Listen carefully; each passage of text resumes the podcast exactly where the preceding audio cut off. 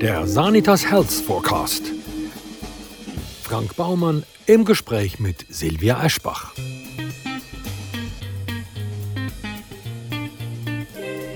Silvia Eschbach arbeitete beim Schweizer Fernsehen und bei verschiedenen Zeitschriften und Zeitungen. Unter anderem war sie in leitenden Positionen beim Nachrichtenmagazin Facts, beim Blick und bei der Sonntagszeitung tätig. Heute schreibt sie neben ihren Bestsellern für das Online-Portal des Tagesanzeigers den erfolgreichen Blog von Kopf bis Fuß sowie Kolumnen für die Coop-Zeitung. Silvia Aschbach, wie wird man eigentlich geschmeidig älter? Es kommt darauf an, gerade, äh, welcher Tag das ist. Heute ist jetzt so ein Tag für mich, wo ich eigentlich gar nicht geschmeidig bin. Das heißt, ich habe schon am Morgen, als ich aufgestanden bin, hat mir schon mein Fuß wehgetan und mein Knie. Das heißt, äh, ich habe dann in die Physiotherapie. Gut, das sind einmal die körperlichen Verschleißerscheinungen, die sich einfach ergeben ab einem gewissen Alter. Geschmeidig älter würde ich sagen, passiert jetzt bei mir selber mehr halt über den Kopf und über das Herz. Ich bin 60 geworden vor ein paar Wochen und habe das eigentlich ganz schrecklich gefunden, die Zahl, muss ich wirklich sagen. Aber dann habe ich mir einmal überlegt, was ich alles noch mache oder was ich anders mache als mit 35 und 40 und habe dann eigentlich gemerkt, außer dem körperlichen Zerfall geht es mir eigentlich gut. Ich interessiere mich noch für die gleiche Musik, ich lese die gleichen Bücher. Meine Freunde sind meistens immer noch ein jünger und ähm, von dem her ist das für mich wirklich eine Sache vom Geist, von der Einstellung, von der Seele, wenn man so will sagen. Und für mich ist es einfach so, dass ich versuche oder eigentlich möchte, die Sachen, die mir schon immer Spaß gemacht haben, weiterzumachen, aber auch neue Sachen zu lernen, was meine eigene Entwicklung angeht dass ich da meine Fortschritte mache und ähm, ja, ich bin nicht so jemand, der körperlich schafft, sondern eher so ein auf dem geistigen, auf dem geistigen Niveau. Sie sind ja Fachfrau fürs Älterwerden, muss man fast sagen. Sie haben zwei Bestseller zum Thema geschrieben, nämlich Älterwerden für Anfängerinnen und Älterwerden für Anfänger. Welches ist denn jetzt der größte Unterschied, wo Ihnen bei der Zusammenarbeit mit den vielen Protagonistinnen und Protagonisten aufgefallen ist? Der erste große Unterschied war, dass, als ich die Protagonisten gesucht habe, Protagonistinnen für das Buch, wo mir hätten Antwort geben wie sie älter werden, wie sie gut älter werden, ist, dass ich bei den Frauen überhaupt gar kein Problem hatte, die meine Interviewpartnerinnen zu finden. Alle haben gesagt, hey, finde ich ein super Thema. Das ist schon lange, geht mir das im Kopf um und ich erzähle noch so gern, wenn ich das Älterwerden empfinde. Bei den Männern war genau das Gegenteil der Fall. Ich hatte sehr Mühe, um Männer finden, die mir Antworten gegeben haben. Ehrliche Antworten, das muss man ja auch sagen aus dem Leben. Und auch die Interviews haben sich schwieriger gestaltet. Das heißt, ich habe mehr Zeit gebraucht, um Vertrauen aufzubauen mit den Männern. Ich habe mehr Zeit gebraucht, bis sie mir auch persönliche Sachen erzählt haben.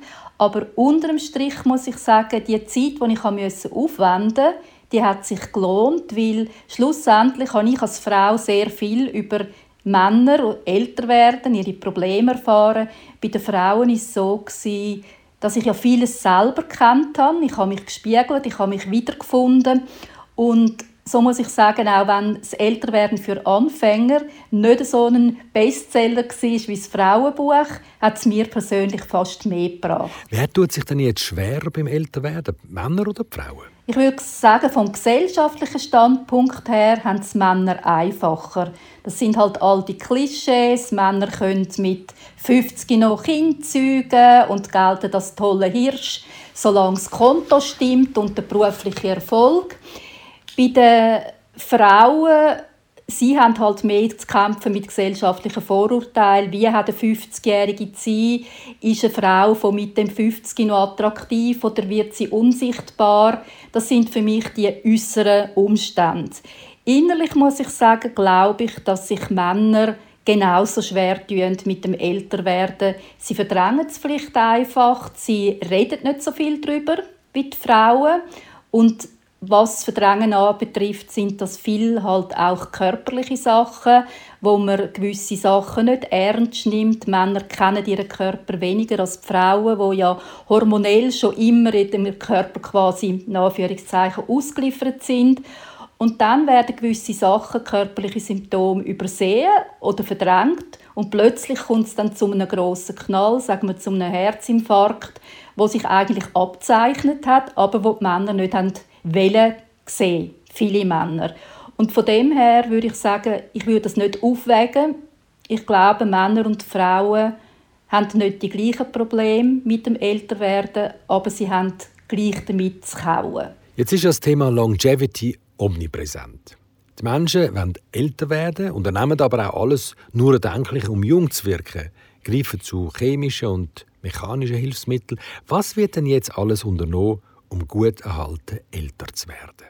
Einerseits sind es die Sachen, die ich vorher schon bei mir gesagt habe. Man versucht aktiv zu bleiben, aktiv die Sachen zu verfolgen, sich gut auszutauschen mit anderen Frauen. Sicher auch, dass man versucht, wenn jetzt zum Beispiel in den Wechseljahren Probleme anfangen mit dem Zunehmen oder mit körperlichen Symptomen, dass man Sachen versucht, damit das besser geht. Viele greifen zuerst einmal auf natürliche Heilmittel, sich zu schauen, vielleicht sogar mehr, als sie sich früher geschaut haben, wo noch Kind war oder sehr viel Ansprüche. Ich kann mir vorstellen, dass eine Frau über 50 eher ein bisschen egoistischer wird und halt auch mal sagt, jetzt komme ich, nachdem vorher immer alle anderen in der Familie oder wo auch immer gekommen sind. Haben Sie jetzt absichtlich den ganzen Bereich Hyaluronsäure, Kollagen, Botox und Schönheitsoperationen ausgelassen oder haben Sie das Thema einfach verdrängt? Vielleicht hat das damit zu tun, dass ich eben eher auf die inneren Werte schaue und nicht unbedingt jetzt auf ähm, schönheitsinvasive Eingriffe. Nein, natürlich nicht. Ich habe da auch keine Berührungsängste, muss ich sagen.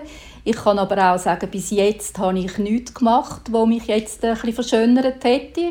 Ich sage nie, das könnte nicht sein. Was für mich jetzt nicht in Frage kommt, ist zum Beispiel Botox.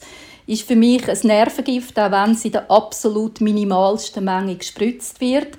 Aber wenn ich jetzt eine Zornesfalte hätte, wo mich einfach stören und jeden Morgen schaue ich mich an und denke, mein Gott, siehst du heute wieder aus, dann wäre ich auch jemand, der sich vielleicht einmal Hyaluron spritzen würde. Ich denke mir, ich würde auch weggehen, was denkt die Gesellschaft, was denken die Nachbarn. Schlussendlich muss sich jeder in seinem Leben selber wohlfühlen. Er muss verantworten, was er mit sich und seiner Gesundheit macht. Und wenn mich etwas stören würde, dann ist das etwas, das ich auch in Betracht ziehen würde.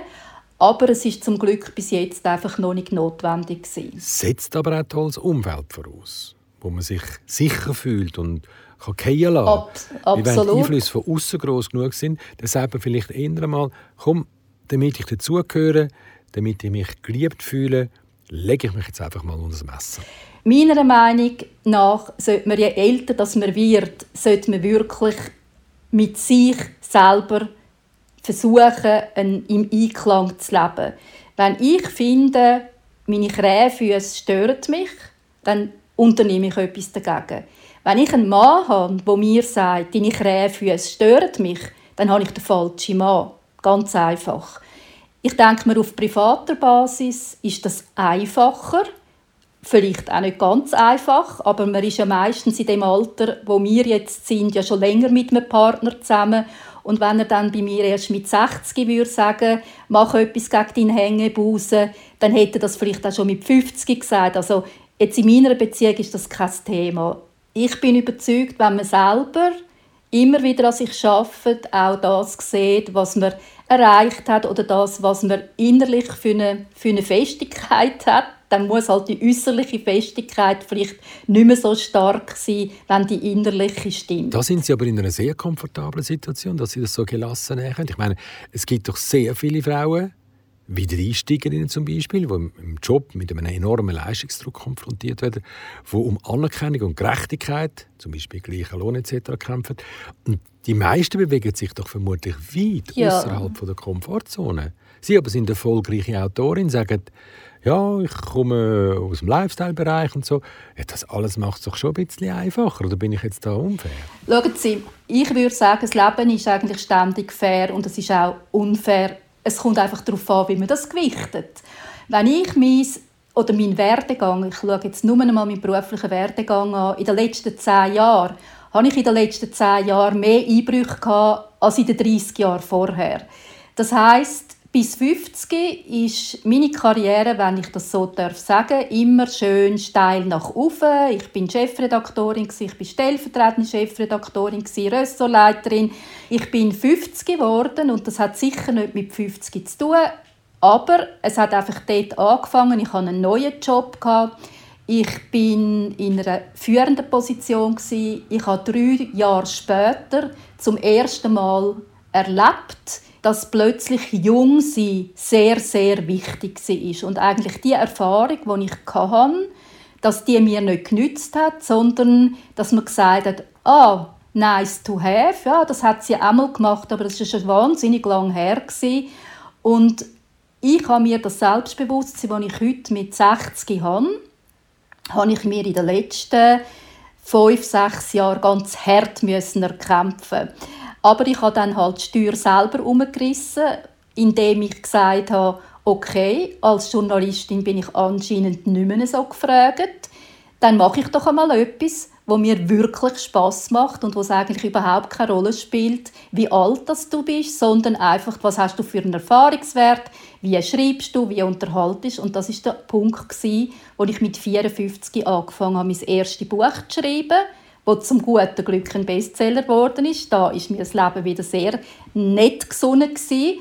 Und ich habe einfach neben der journalistischen Arbeit, die ich heute noch mache, die mir Spaß macht, die ich gerne mache, einfach das zweite Standbein gehabt, wo ich gesagt habe, da kann mir jetzt, äh, außer vielleicht meine Verlegerin, niemand gross reinreden, was ich mache und wie ich es mache. Gut, jetzt muss man aber auch ehrlicherweise sagen, dass Sie nicht nur einen steilen Karriereaufstieg haben, sondern auch einen dramatischen Fall. Also eigentlich war es ja ein Unfall.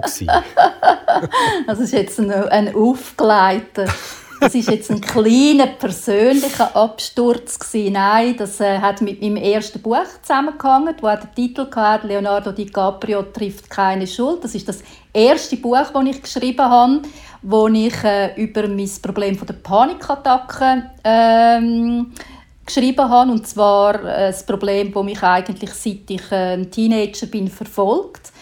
Und ich wollte ein Buch schreiben, das einerseits ein Ratgeber war, aber andererseits auch eigene Erlebnisse äh, erzählt hat.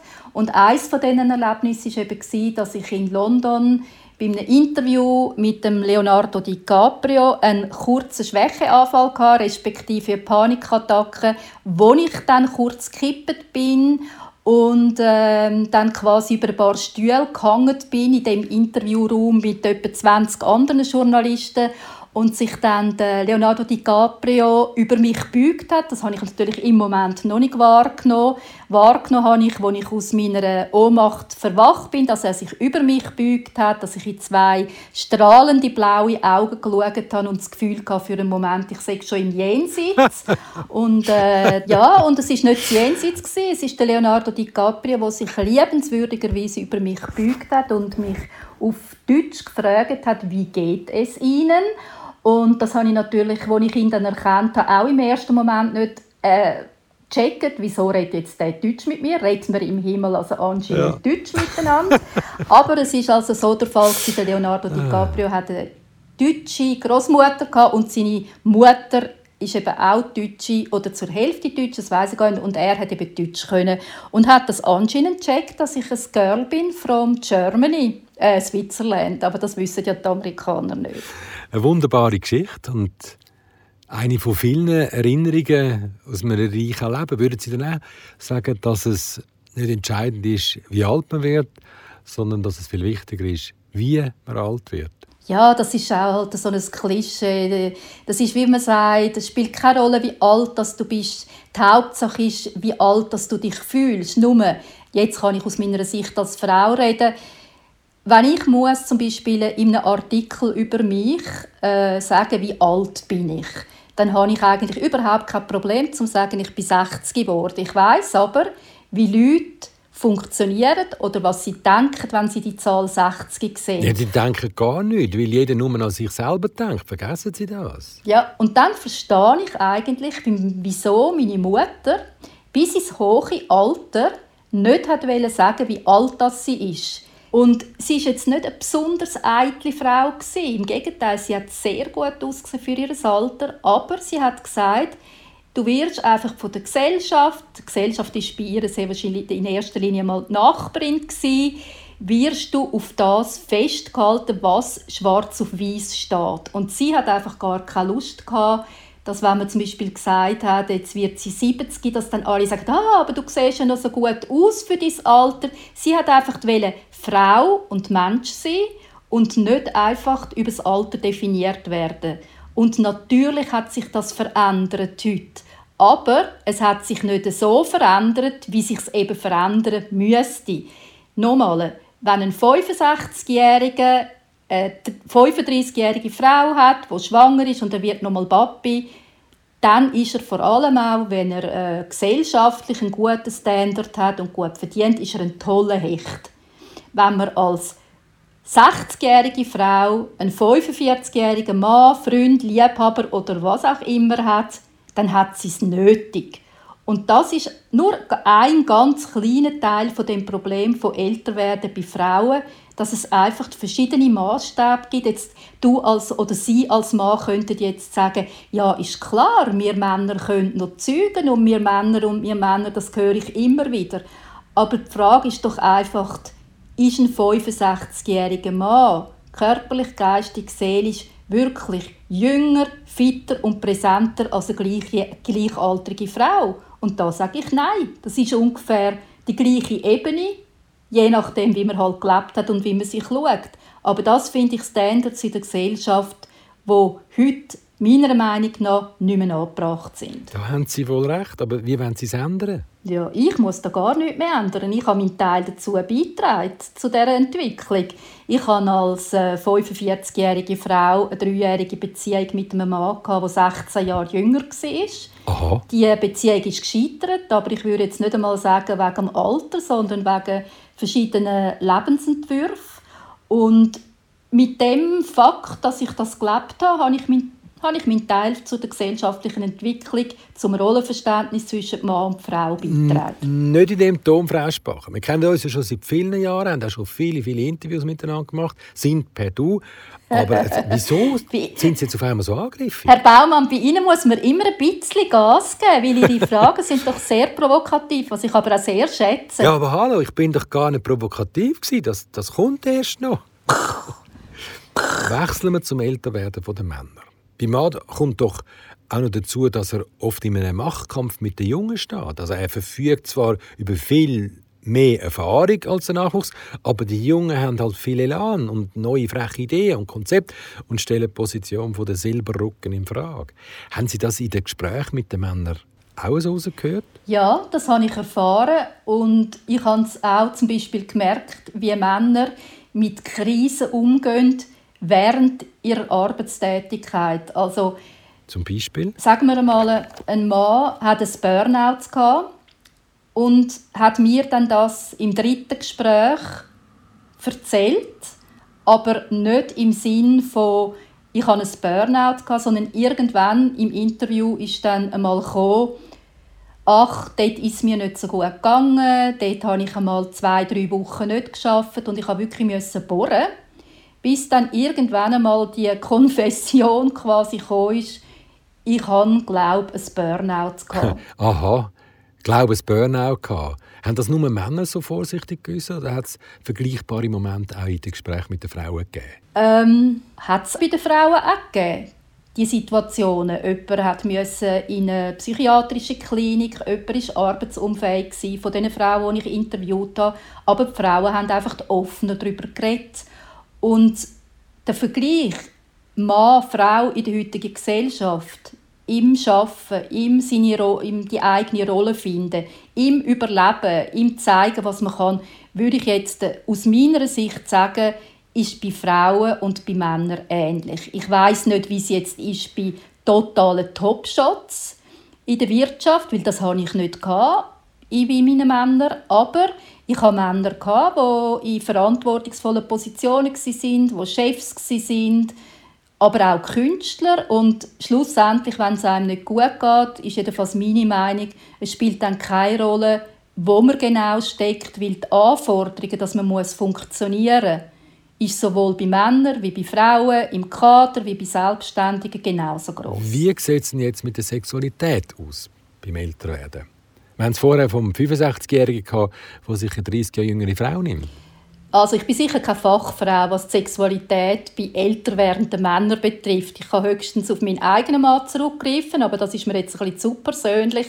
Was ich machen kann, ich kann mir in Erinnerung rufen, was der Männerarzt in meinem Buch «Älter werden für Anfänger» gesagt hat. Dr. Christian Sieg. Ja, und er hat mir eigentlich sehr äh, überraschend hat er mir erzählt, nämlich, dass die Männer, die zum Beispiel jüngere Frauen haben, dass die nicht einfach der Judy Hui sind, wenn jetzt die zum Beispiel sagt, ich will jetzt noch mal ein Kind, weil oft haben die Männer schon eine Ehe hinter sich, haben vielleicht schon Kind, sind vielleicht schon Großväter und plötzlich sollten sie all diesen Ansprüchen, Anführungszeichen, genügen, die sie gestellt werden. Es kommt dann auch die Frage, bei den Männern gibt man zum Beispiel Hormone ab, will der Mann versuchen, seine Sexualität ein bisschen zu pushen, damit er auch den Ansprüchen der jüngeren Frau genügt. Also, wenn man hört, unter welchen Schwierigkeiten, sagen wir Männer ab 55, 60 leiden, das kann ich aber nur sagen aus meinem Bekanntenkreis oder was ich höre. Äh, vielleicht jemand muss Beta-Blocker nehmen fürs Herz oder einfach das Ganze funktioniert nicht mehr so, muss ich sagen, dass Männer da vielleicht sogar dann zum ersten Mal vor größeren Herausforderungen stehen als die Frauen, wo man ja eh sagt, ihre Sexualität blüht ab 40 auf. Es gibt solche, die das äh, auch belegen können. Und ich denke mir, Männer sind dann, vor allem wenn sie mit jüngeren Frauen zusammen sind, schon auch einem gewissen Druck ähm, ausgeliefert. Und wie erklären Sie sich, dass ältere Männer jüngere Frauen suchen? Das ist eine gute Frage. Sie hören jetzt auf, Kompliment zu machen, Frau Aschbach. Ich bin mich das überhaupt nicht gewohnt von Ihnen. ähm, also. Das ist eine gute Frage.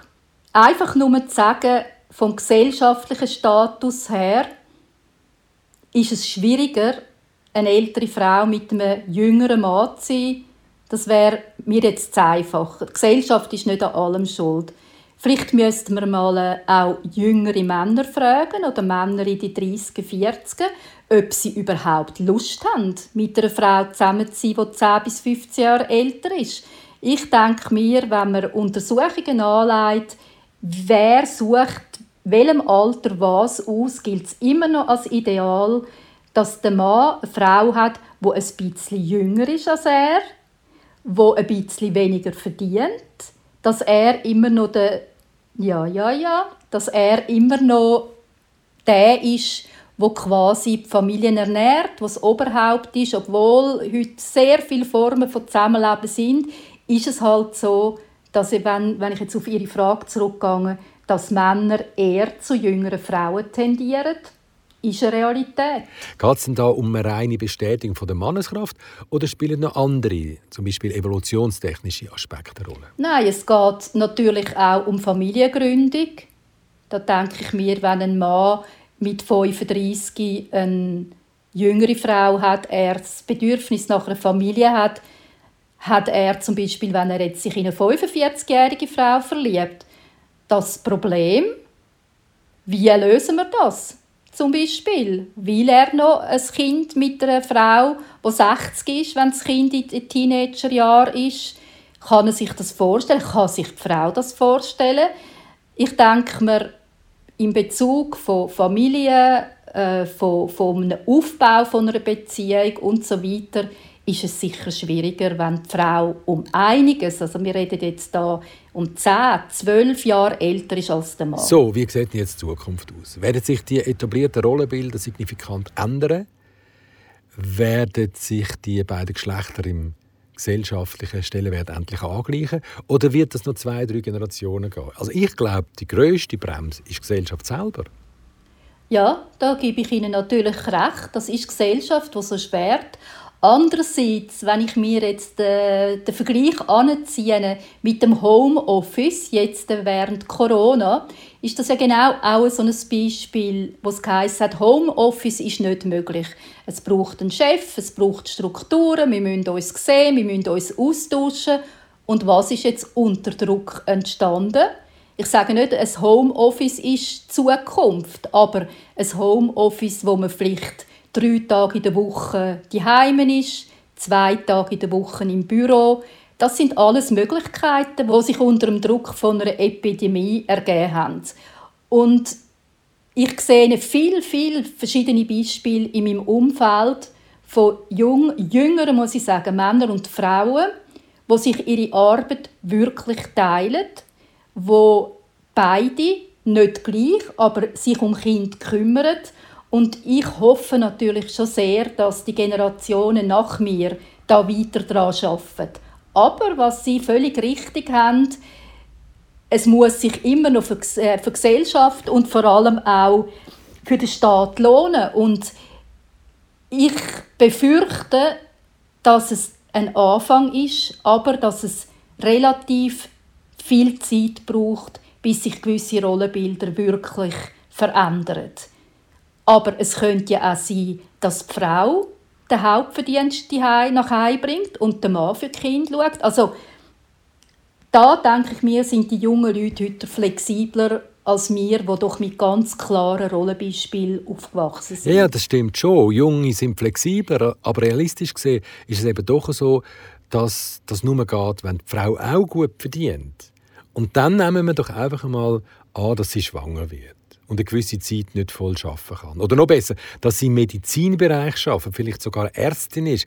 Ja, da muss man dann erstmal einen Arbeitgeber finden, der so fortschrittlich ist, dass er sie genau gleich weiter arbeiten lässt. Das Gegenteil ist der Fall. Nein, sie sicher nicht genau gleich. Müssen. Aber da müssen wir jetzt auch zuerst sagen, wenn, wenn Sie sagen, das ist eine Ärztin mit Kind, dann frage ich natürlich gerade als erstes, und was macht Ihr Mann? Ich denke mir, in unserer Gesellschaft ist immer so das Verheißungsvolle da. Du kannst alles machen, du kannst alles erreichen, du musst nie einen Abstrich machen. Du kannst perfekt sein, vor allem wir Frauen im Beruf, privat, wir sind noch sexy und weiß der Geier was. Aber irgendwo muss man Abstrich machen. Und bis jetzt ist es halt oft so, dass die Frauen das machen müssen und meine Hoffnung ist, dass die Abstriche vielleicht gar kein Abstrich sind, weil gut, vielleicht hat man gewisse weniger Verantwortung in einem Job, aber man findet nebenzu etwas, das einem Freude macht, wo einem auch ausfüllt. Man hat Familie. Also ich denke mir, der Druck, wo sich viele Frauen und sicher auch Männer machen, sie müssen überall funktionieren, sie müssen überall Spitzenleistungen vollbringen das ist für mich das Problem, dass man einmal sagt, ich lasse jetzt mal alle vier stehen und äh, brauche auch Zeit für mich und dann ist halt die Wohnung mal nicht aufgeräumt oder die Kinder brüllen um. So what? Also wir sind alles Lebewesen, wir sind alles Menschen und wir haben alle unsere Stärken und unsere Schwächen und vielleicht sollte man mal auch ein bisschen netter mit uns selber sein. Gibt es eigentlich Angebote, die einem beibringen, wie man älter wird? So wie man lernen kann zu kochen oder Golf zu spielen oder Bücher zu schreiben. Ich meine, das wäre doch noch etwas für Sie. Genau. Ich könnte ja Kurs geben. Nur das Problem ist einfach, weiß ich das wirklich?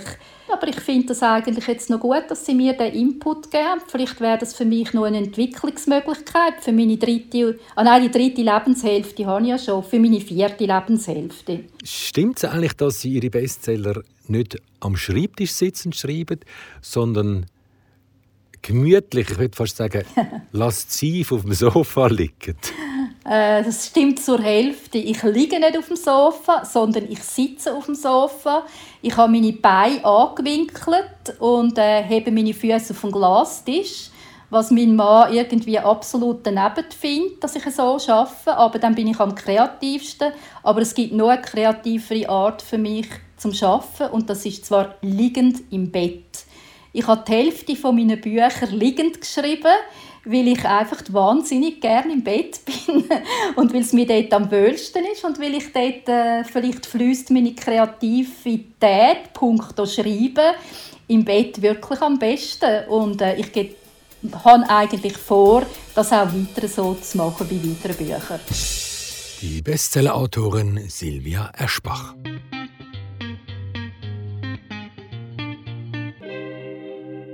Weitere Einblicke in die Gesundheit der Zukunft finden sich im Bestseller Sanitas Health Forecast. Und den gibt's überall, wo es gute Bücher gibt.